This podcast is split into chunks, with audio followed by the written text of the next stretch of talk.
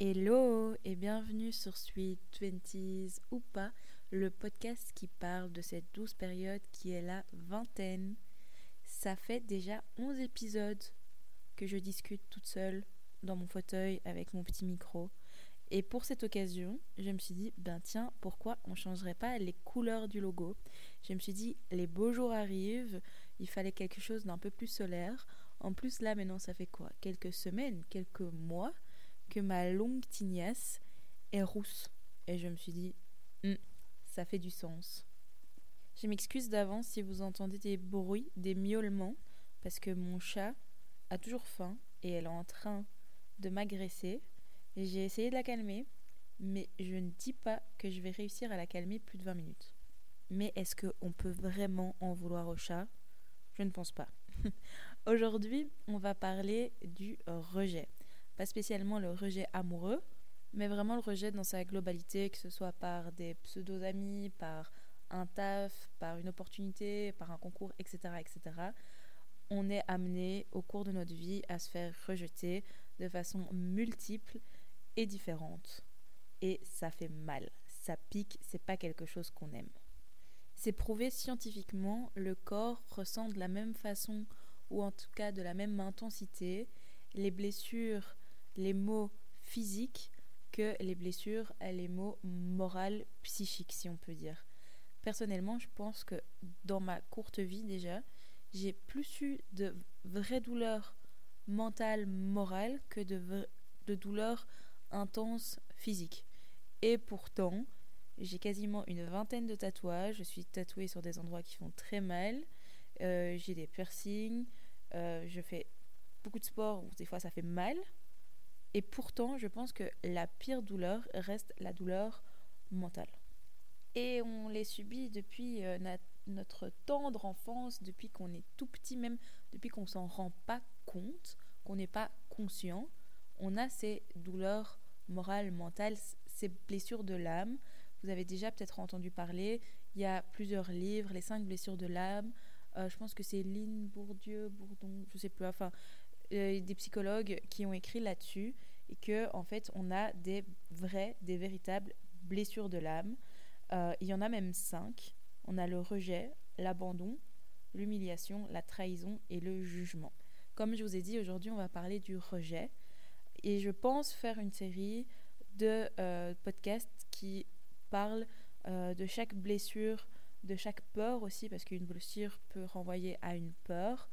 Parce que si je parle des cinq maintenant, on est encore occupé pour demain et je vais trop parler et ça va vous embêter. Donc aujourd'hui, on va se focaliser sur celle du rejet. C'est celle qui me parle le plus, ou en tout cas celle que éprouvée il n'y a pas encore trop si longtemps. Et je pense aussi que c'est celle que j'ai commencé à surpasser petit à petit. Donc je me suis dit, bon, on va commencer avec celle-là. Toutes ces blessures, elles se caractérisent de façon différente. On peut mettre une sorte de masque sur ces blessures, donc de, en fait, de manier un peu notre façon d'agir, de, réagir, de penser par rapport à ces blessures. Et apparemment, il y aurait aussi des coïncidences ou des traits plutôt, des traits plutôt que des coïncidences physiques relatives à chaque blessure. Ça, très honnêtement, je ne suis pas sûre d'y croire vraiment parce que quand je lis un peu les caractéristiques physiques des blessures, je m'y trouve pas spécialement. Je pense que on traverse tous en fait les cinq blessures, ces cinq mots, ces cinq peurs. On n'en a pas une seulement, mais je pense que c'est à des intensités et des façons différentes l'une de l'autre. Certaines personnes vont avoir une blessure beaucoup plus grande qu'une autre, ou d'autres des façons plutôt équitables. Mais voilà, chacun est différent, mais on traverse ces cinq blessures, même si des fois on s'en rend même, pas compte. Pardon. Je vais pas commencer à faire un résumé du livre. Si vous voulez vraiment lire les cinq blessures de l'âme, bah, allez l'acheter, demandez-le à le prêter, ou alors encore écouter des podcasts euh, là-dessus. Il y en a vraiment des super intéressants. Aujourd'hui, je vais plutôt relater, expliquer un peu comment j'ai vécu cette blessure, cette peur du rejet en tant que jeune femme, milieu de la vingtaine. Voilà, et comment est-ce que j'ai réussi ou comment est-ce que j'essaye de passer au-dessus de celle-là, etc., etc. Donc ça va vraiment être plutôt mon point de vue plutôt qu'un point de vue euh, psychologique, voilà, psychanalytique, parce que bah, je ne suis pas psychologue. Donc je n'ai pas cette capacité-là, mais j'ai une capacité d'introspection plutôt grande, je pense. Donc on va plutôt partir de ce point-là. Du coup, arrivons au sujet principal, le rejet. J'ai vraiment eu pas mal de rejets dans ma vie. Alors je pense pas être celle, enfin la personne avec le plus de rejets, mais quand même, il y en a eu, que ce soit au niveau du boulot, le nombre de CV que j'ai envoyés.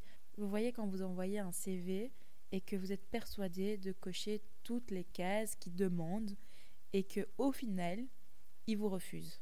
Vous voyez cette, cette sensation de picotement où vous êtes vraiment sûr et vous êtes là, mais pourquoi? Moi, j'ai l'impression de répondre à tout. Que ce soit euh, plus jeune, euh, vous voyez les, les groupes de pseudo-copines qui vous rejettent ou qui vous n'êtes pas invité à l'anniversaire, ça c'est une forme de rejet. Que ce soit dans les sports, par exemple les sports d'équipe où vous n'êtes pas sélectionné pour le match alors que vous avez été aux entraînements et que vous croyez que vous êtes quand même meilleur que celle qui a été sélectionnée. Enfin, il y a vraiment plein de sortes de rejets différents dans la vie qu'on expérimente de façon différente. Forcément, tout ce qui est crush, garçon, fille, enfin peu importe, où tu comprends pas pourquoi est-ce que euh, cette personne n'est pas intéressée ou ne veut pas de toi, alors que toutes tes copines, tes copains te disent que tu es trop belle, trop intelligente et que tu es vraiment une sale meuf. Et es là, mais pourquoi il veut pas en fait? Je comprends pas. Bref, c'est jamais cool, ça pique, ça fait mal et on n'aime pas. Et je me suis rendu compte que particulièrement, j'avais vraiment du mal à digérer les rejets. Du coup, j'avais souvent, et encore maintenant, je dois vraiment travailler là-dessus, des réactions, mais complètement excessives et démesurées par rapport à un rejet. Et je pouvais me mettre dans des états vraiment complètement disproportionnés par rapport à un simple, entre guillemets, rejet ça me faisait vraiment extrêmement mal à l'intérieur. Et au final, ça avait un impact négatif sur ma vie parce que au final, je n'osais pas faire certaines choses. Et encore maintenant, je, me rends compte de ça. Mais à, l'époque, je m'en rendais pas compte. Je, je n'osais pas faire certaines choses parce que je me disais, bah non, ça va pas marcher. On va pas vouloir de moi. On va me rejeter. Donc je préfère ne pas le faire.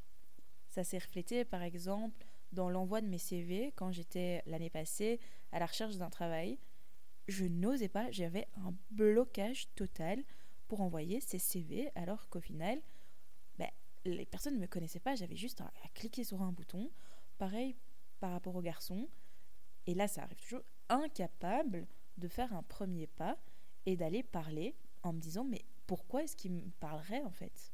Si tu as lu le livre, que tu t'intéresses à ces cinq blessures de l'âme, tu sais, ou alors je te spoil complètement avant que tu le lises, qu'en fait il y a une analyse euh, psychologique avec de l'Oedipe, avec euh, tu as probablement eu un événement avec un certain membre de ta famille avant un certain âge, pendant ta construction psychologique, enfin voilà, quand tu étais très très jeune, et qui a des répercussions sur ta vie d'adulte maintenant.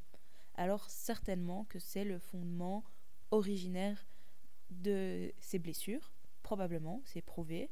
Mais de nouveau, je ne suis pas psy, donc c'est pas là-dessus que je vais parler aujourd'hui, mais plutôt la question de pourquoi, Laura, tu as peur du rejet là maintenant à 26 ans, ou à l'époque à 24, 25 ans, ou même plus tard.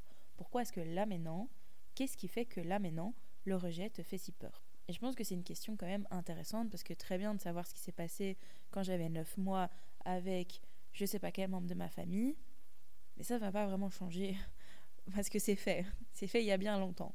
Donc je me suis dit, ok, là, qu'est-ce qui se passe maintenant? Qu'est-ce que je peux changer là maintenant? Et je me suis rendu compte de plusieurs choses, dont deux très particulièrement.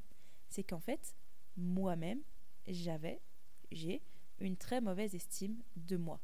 Et que du coup, quand je parle de moi, j'avais tendance à utiliser des mots négatifs, voire extrêmement négatifs et tous les doutes qui s'y accompagnent. Donc une image euh, vraiment plutôt noire. Et en plus de ça, deuxième chose, je pensais, j'étais persuadée que je ne méritais pas d'être aimée et que c'était pas possible en fait que quelqu'un m'aime vraiment. Et quand je parle d'aimer, je parle dans toutes les façons possibles, que ce soit euh, famille, amitié, amour. Vraiment, il y a une multitude euh, de façons d'aimer possibles. Et donc, pour moi, c'était pas possible. Dans, mon petit cerveau, je sais pas ce qui se passait, je me voyais de façon très négative et j'avais l'impression que je ne méritais pas d'être aimée. Du coup, forcément, bah, je réagissais avec une espèce de masque. J'étais très fuyante envers tout ce qui était émotion. Un masque, mon pote, t'as peur. Les émotions, c'était quelque chose que je rejetais à 40 000 le le fait d'être ultra indépendant est une réaction à ce rejet. Parce que du coup, je fais tout moi-même, je m'auto-suffis à tous les points, et je ne serai pas rejetée par quelqu'un d'autre, vu qu'il n'y a pas de quelqu'un d'autre, vu que tout ce qui se passe, c'est moi qui le fais. Donc, il n'y a personne qui peut me rejeter. Et encore, une autre façon de réagir, c'est de vouloir absolument plaire et de tout faire pour être accepté par une autre personne, même d'aller à l'encontre de ses propres valeurs, et de vraiment juste, c'est même pas qu'au final la personne, on l'apprécie plus que quelqu'un d'autre, c'est juste qu'on veut son appréciation, le fait de se dire, ok, non, elle me rejette pas. Alors, je l'ai moins fait dans ma vie, ça m'est arrivé, mais c'est pas vraiment la caractéristique principale pour moi. Alors évidemment, cette blessure du rejet, cette peur du rejet peut se caractériser de façon vraiment multiple et varie en fonction de chacun, forcément. Et en fait, cette peur du rejet des autres que j'avais, que j'ai encore par moment, faut être honnête, elle est là parce que je me rejette moi-même. Et si on se rejette déjà soi-même, comment voulez-vous que les autres ne vous rejettent pas? Si nous-mêmes on se rejette, de nouveau, c'est une question un peu d'énergie et de renvoi, comme j'en ai parlé dans d'autres épisodes de Sweet Twenties. Faut commencer à s'accepter soi-même pour que les autres nous acceptent. Et de toute façon, même si les autres nous acceptent et ne nous rejettent pas, si nous, on se rejette sans cesse, on n'acceptera jamais que les autres nous acceptent. Vous voyez ce que je veux dire? Donc c'est vraiment un travail interne à faire, vraiment une introspection à faire et un travail intérieur. Mais vous allez me dire, ok, très bien, on s'est introspecté, on a compris qu'est-ce qui se passe, enfin, qu'est-ce qui va pas. Mais du coup, on fait quoi maintenant? Comment est-ce qu'on fait pour s'accepter et pour arrêter de se rejeter et d'avoir peur du rejet des autres? Alors très honnêtement, je pense pas qu'il y ait de remède miracle, mais il y a certains tips, certaines choses à faire qui, je pense, peuvent aider. Alors, euh, de nouveau, c'est pas des choses miracles, c'est un long travail et ça fonctionne pour certaines mieux que d'autres. Peut-être qu'il y a des personnes qui ont d'autres tips, donc n'hésitez pas hein, si vous avez des tips par rapport à, ces problèmes. Voilà, moi j'en ai quatre, enfin quatre plus ou moins, on va dire, qui vont qui m'ont aidé et je pense que c'est quatre qui reviennent assez régulièrement quand vous faites un peu de recherche en développement personnel, etc. La première étape, c'est de juste process et accepter le rejet. Faire passer la pilule en fait et accepter que c'est pas cool, que euh, ça fait mal à tes sentiments, que c'est des sensations négatives, des émotions négatives. Il faut juste accepter. Et voilà. Et pas les rejeter en mode non, non, non, il n'y a rien de négatif. Non. Dans la vie, il y a des choses négatives. C'est pas cool. On fait passer la pilule. Voilà. Si ça doit te prendre un week-end, bah, ça te prend un week-end. Après, si ça te prend trois mois, là, c'est pas normal. C'est pas censé te prendre trois mois non plus. Une fois qu'on a avalé la pilule, on peut se dire que, ok, c'est une expérience, et regarder ça, ok, maintenant, comment est-ce que je peux grandir? Comment je peux évoluer par rapport à cet échec, au final, à ce rejet? Ça, j'en parle dans l'épisode où j'explique que j'ai raté cinq fois, non, sept fois, cinq fois, n'importe quoi, sept fois un examen, et que au final, ok, j'ai raté, je me suis fait rejeter, mais de switch dans un mindset plutôt positif et de se dire comment est-ce que maintenant je peux réussir par rapport à ça et que un rejet peut carrément même m'aider pour une acceptation, pour une réussite future. Troisièmement, et je pense que ça c'est le plus dur et pourtant le plus important, c'est accepter que le rejet n'a rien à voir avec soi-même que voilà, c'est un ensemble de facteurs, de faits qui font que ça s'est passé comme ça, qu'on t'a pas pris toi pour le poste, qu'il y a quelqu'un d'autre qui plaît à ton crush, mais que ça ne change pour rien au monde ta valeur à toi et que tu mérites toujours autant d'amour et de choses positives dans la vie. Que parfois les choses ne se passent pas comme ça, comme ce que tu voulais de base, parce qu'au final il y a d'autres choses probablement meilleures pour toi qui arrivent. Voilà. Et aussi, il faut arrêter de croire qu'on est le main character dans toutes les histoires. C'est pas possible. Parfois, on est juste un figurant qui dure deux épisodes de la vie de quelqu'un d'autre et donc tu es rejeté, tu ne lui plais pas.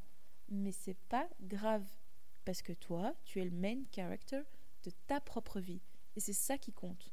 Voilà, faut arrêter, l'humain est égocentré, c'est comme ça, c'est pas négatif, je le suis aussi, tout le monde l'est, mais on n'est pas le personnage principal des vies de chacun. Et parfois, il y a des gens il y a des directeurs, il y a des tafs, il y a des opportunités qui en ont rien à foutre de ta gueule. Mais c'est pas grave. Enfin, c'est dur, hein. C'est dur à avaler, mais c'est pas grave, c'est pas pour ça que toi, tu vaux moins. C'est ok. C'est comme ça. Et alors, ensuite, juste accepter que on n'est pas parfait et qu'il faut accueillir, si on peut dire comme ça, ses imperfections et arrêter de toujours tout vouloir contrôler. Parfois, on ne sait pas tout contrôler. Ça sert à rien de se prendre la tête sur les choses qu'on ne sait pas contrôler. C'est pas possible. C'est comme ça. Tu ne peux pas contrôler la décision d'autrui. Pourquoi tu vas te prendre la tête? Il faut lâcher prise. Voilà, ça s'est pas passé comme ça. Ça se passera autrement. Et je vais bien. Parce que moi, je sais que je vaux ceci ou cela. Et que ça n'a rien à voir avec ma valeur. Et on lâche prise. Alors, c'est très facile comme ça. Je suis bien d'accord que dans les faits, c'est très compliqué parce que parfois, parfois vous allez y arriver. Enfin, en tout cas, moi, parfois, j'y arrive très bien. Euh, voilà, il s'est passé euh, il y a quelques mois quelque chose où je me suis dit, bof, je me suis fait rejeter par une situation de la vie. Je me suis dit, bah, c'est pas trop grave au final. Et je suis passée au-dessus assez rapidement parce que c'est comme ça. Et puis, il y a d'autres moments où je suis là, waouh, ça, ça pique ça me trigger vraiment, c'est fort. Et c'est pas grave, parce que l'évolution, elle n'est pas toujours toute droite. Parfois, ça va très bien, parfois, ça va beaucoup moins bien. Mais tant que après ça retourne vers le positif et qu'il y a une évolution, bah c'est pas grave. Le fait d'évoluer de n'importe quelle façon et de se rendre compte de des choses qui ne vont pas spécialement et des choses qu'on doit améliorer, c'est déjà une évolution.